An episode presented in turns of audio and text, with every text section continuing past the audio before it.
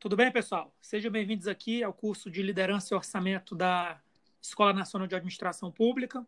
Sou o professor Pacelli, é responsável aqui pelo, pela condução do curso nesse ano. E eu estou aqui com o Giovanni Dematê, é, Xará, né, tem o mesmo nome que o meu, Giovanni, 2NZ. E ele, atualmente, é o coordenador geral de Orçamento, Finanças e Contabilidade da CGU, órgão o qual eu faço parte. E quero inicialmente dar as boas-vindas, passar a palavra para ele, depois a gente fala sobre um pouquinho hoje sobre o nosso podcast, que é sobre TED, Termo de Execução Descentralizada. Boa tarde, Pacelli. Obrigado aí pelo convite em participar desse momento com você, né, INAP. É, como você falou, atualmente eu respondo pela coordenação geral de Orçamento, Finanças e Contabilidade da CGU, né, desde 2016 já é minha segunda passagem à frente da coordenação. É, há 26 anos aí como servidor público federal, sendo que 20 anos a, diretamente ligado aos assuntos de orçamento, tá? Perfeito. Vamos lá. Então, como eu falei, hoje o assunto é TED, e aí, é, geralmente o pessoal. É, eu já fiz TED quando eu estava com ordenador de despesa, em 2015, 16 e 17, à frente do ProPrevine. Em 2017, 2018, é, 2017 ainda, 2017, 18, quando eu estava lá no Rio de Janeiro, eu assessorei lá o pessoal da intervenção também a fazer TEDs, TEDs até num volume bem grande, e muita gente fica com receio se vale a pena ou não vale fazer a pena o TED. Eu vou complementar, lógico, eu vou primeiro passar a bola para você, mas inicialmente eu queria que você explicasse assim, o que é um TED, é, o que é um TED, que é um conceito inicial, né, que tem a ver com o destaque, né, que é a movimentação de crédito para outro órgão. Okay. Mas eu queria sua opinião, né, o que é um TED, depois a gente avança para as próximas perguntas mais avançadas. Vamos lá. Então, o, o TED é um instrumento que a gente já tem utilizado muito nos últimos exercícios, né? É, ele permitia, como o Patielli colocou aí, a execução de forma descentralizada dos créditos orçamentários de um determinado órgão ou para outro órgão por meio das suas UGs é, que fazem essa movimentação, né? Em 2020, o TED teve um novo regramento devido à grande importância do crescimento desse, dessa ferramenta. É, o decreto 10.426 de 2020 estabeleceu que o TED é um instrumento por meio do qual a descentralização de crédito entre órgãos e entidades integrantes do orçamento fiscal e de seguridade social da União. É ajustada com vista à execução de programas, de projetos e de atividades nos termos estabelecidos no plano de trabalho, observada a classificação funcional programática. Assim, o TED pode ser efetuado para execução de programa, programações orçamentárias de interesse recíproco em regime de mútua co colaboração entre órgãos e entidades, ou para execução de atividades específicas, em benefício da unidade descentralizadora dos recursos, que pode ser efetuado também para rateio ou ressarcimento de despesas. Então, observe aqui que nós temos alguns, algumas informações importantes nesse conceito, né? Primeiro, o TED ele deverá ser executado de acordo com o que foi programado no plano de trabalho. Então, você tem um plano de trabalho, que ele, que ele compõe o instrumento do TED, e ele deve ser observado a classificação da funcional programática. Então, o que, que a gente observa aqui? Que a finalidade do TED tem, tem que estar condizente com a classificação da funcional programática. Então, se eu estou fazendo, eu fiz um TED com a ENAP, por exemplo, para realizar um treinamento, eu tenho que é, transferir aquele recurso numa ação relacionada à capacitação.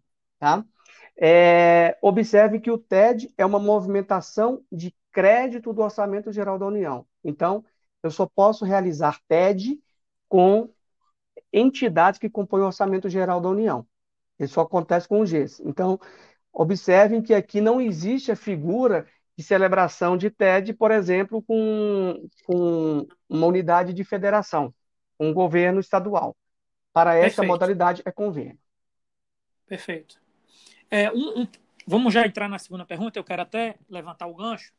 Uma das vantagens que eu vejo no TED, eu vou passar para você também, é que é a pergunta, né? Qual a okay. vantagem do TED? Mas já, já até me intrometendo um pouco na pergunta, eu vejo que muitas vezes é, a gente sabe que o fluxo o, o, o, a área de aquisições ela vai ter que fazer uma pesquisa de preço, vai conduzir um pregão, vai conduzir um processo. Esse processo, às vezes, é um processo crítico. E, às vezes, você tem um órgão parceiro do lado, né, respeitada a premissa que você já falou muito bem. Tem que ter relação com os meus objetivos estratégicos, com a minha ação orçamentária. Tem. Só que, entre ter, ter relação e você ter o processo de aquisição, que tem a ver com um dos podcasts que a gente já fez aqui, que é o plano de aquisições anual. Às vezes você tem no plano de aquisições anual aquele serviço, aquela compra, mas aquela compra, aquele serviço é de alta complexidade na contratação. E você está vendo ano passado e você não consegue chegar ao final. E aí você descobre que tem um ministério, um órgão parceiro, que conseguiu sair do outro lado naquele processo de aquisição. Para mim, esse é um dos casos que o TED encaixa como uma luva. Porque tem, tem a ver com o que você quer, o outro órgão parceiro já saiu do outro lado, e aí só tem a dificuldade que se o outro órgão ele vai ter condições de aumentar a supressão contratual com a questão do órgão parceiro. Não depende nem de você, depende do outro. Então eu vejo o TED como muita vantagem, mas assim, na sua visão, é, o que é que você vê de vantagem no TED? É, até concordando, além do que eu já falei, óbvio. Atiele, é, indo na sua linha de raciocínio, eu concordo plenamente aí com a sua comparação, tá? Era até a minha resposta inicial.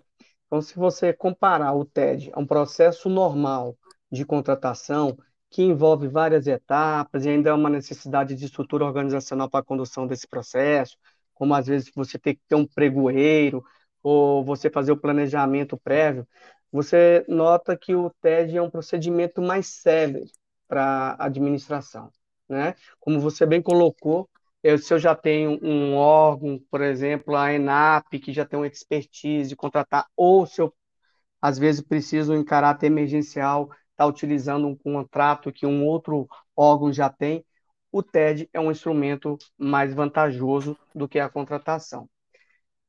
Entretanto, o TED, por ter ganho muito destaque nos últimos anos com essa movimentação de recursos entre os órgãos, a partir do decreto que eu mencionei, o decreto 10426, ele tornou o instrumento também um pouco mais complexo na fase de acompanhamento, tá? Então, na fase de celebração, tranquilo, é muito mais célere que um processo normal de licitação e contratação, mas durante a fase de monitoramento, de acompanhamento, ele ficou tão complexo e rígido como um contrato normal. Você nota, inclusive, que você tem que ter fiscal para o TED.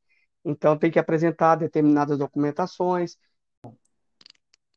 então, é, eu vejo que hoje, assim, há uma vantagem, sim, muito grande você celebrar o, o TED é, ao dar prosseguimento a uma contratação, contratação normal pelo processo de licitação, etc., né? Então, o, o TED ainda é, é um instrumento muito mais sério. Mas, ao meu ver, o, o TED, por ter ganho esse grau de importância nos últimos anos, acho que, sobretudo, por causa dessa movimentação de recursos que estavam entre os órgãos, ele acabou tomando uma, um, um corpo maior com o decreto 10.426. E na parte de acompanhamento do TED, a gente observa que ele ficou um instrumento tão complexo e rígido como um contrato normal. Como é que eu chego a essa conclusão? Uma, uma das exigências do, para o monitoramento do TED é você ter um fiscal, como acontece no contrato. E ele traz né, algumas obrigações, competências de ambas as partes durante a execução desse contrato, que não era muito bem definidas antes do decreto 10.426. 10.426. Ainda assim, eu considero o TED ainda um instrumento mais célere, tá? Para execução de alguma despesa, como é o caso das despesas de rateio ou ressarcimento de alguma outra despesa. Perfeito. E a última pergunta é, relacionada ao TED seria qual o papel, é, mesmo já considerando o novo decreto, já que a gente está falando aqui com os gestores que estão à frente né, dos órgãos da área de orçamento, qual o papel que ficou aí, né, atualmente, né, pelo menos na sua visão, na sua visão não, na prática para você, é, como é que a sua coordenação ela se conecta aí no acompanhamento de um TED? O que é que a sua área auxilia ou o que é que ela faz quando um TED passa por você? Então, no caso da CG1, é, o, o TED, é, ele o monitoramento dele, o acompanhamento dele, é feito pela unidade em que demanda o, o projeto.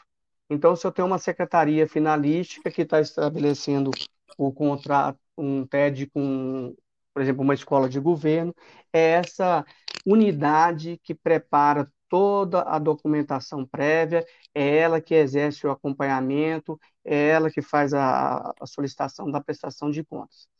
No âmbito da CGU, o papel da coordenação geral de orçamento, finanças e contabilidade é ali, inicialmente, fazer uma revisão das minutas do plano de trabalho, é, do próprio instrumento que vai ser celebrado, é, de modo que a ordenadora de despesa tenha maior segurança ao celebrar esse documento, tá? É, também depois já de celebrado e publicado, compete aí à coordenação estar tá fazendo o registro desse instrumento no CIAF, bem como as movimentações orçamentárias e financeiras. E ao final do instrumento, compete também à CGCOF a fazer a baixa das contas de responsabilidade desse instrumento, né? Que é, hoje são bem similares ao que acontece com os instrumentos de convênio. Muito bom. Obrigado pela sua participação, Nematê. Eu passo a palavra para você, se você quiser falar mais uma coisa para a gente concluir, e depois a gente faz a, o encerramento. É, com relação à TED, Paty, é, ao meu ver, é, o TED facilitou muito né, a gestão dos ministérios, dos órgãos que compõem o orçamento da União, nessa parte de movimentação de recursos, sobretudo quanto à possibilidade de você estar fazendo ressarcimento de despesas de outros contratos, e, e com isso, justamente é, facilitando, às vezes, no processo de contratação. Obrigado mais Perfeito. uma vez aí pela oportunidade. Tá bom. Obrigado a todos, pessoal. Até a próxima. Abraço.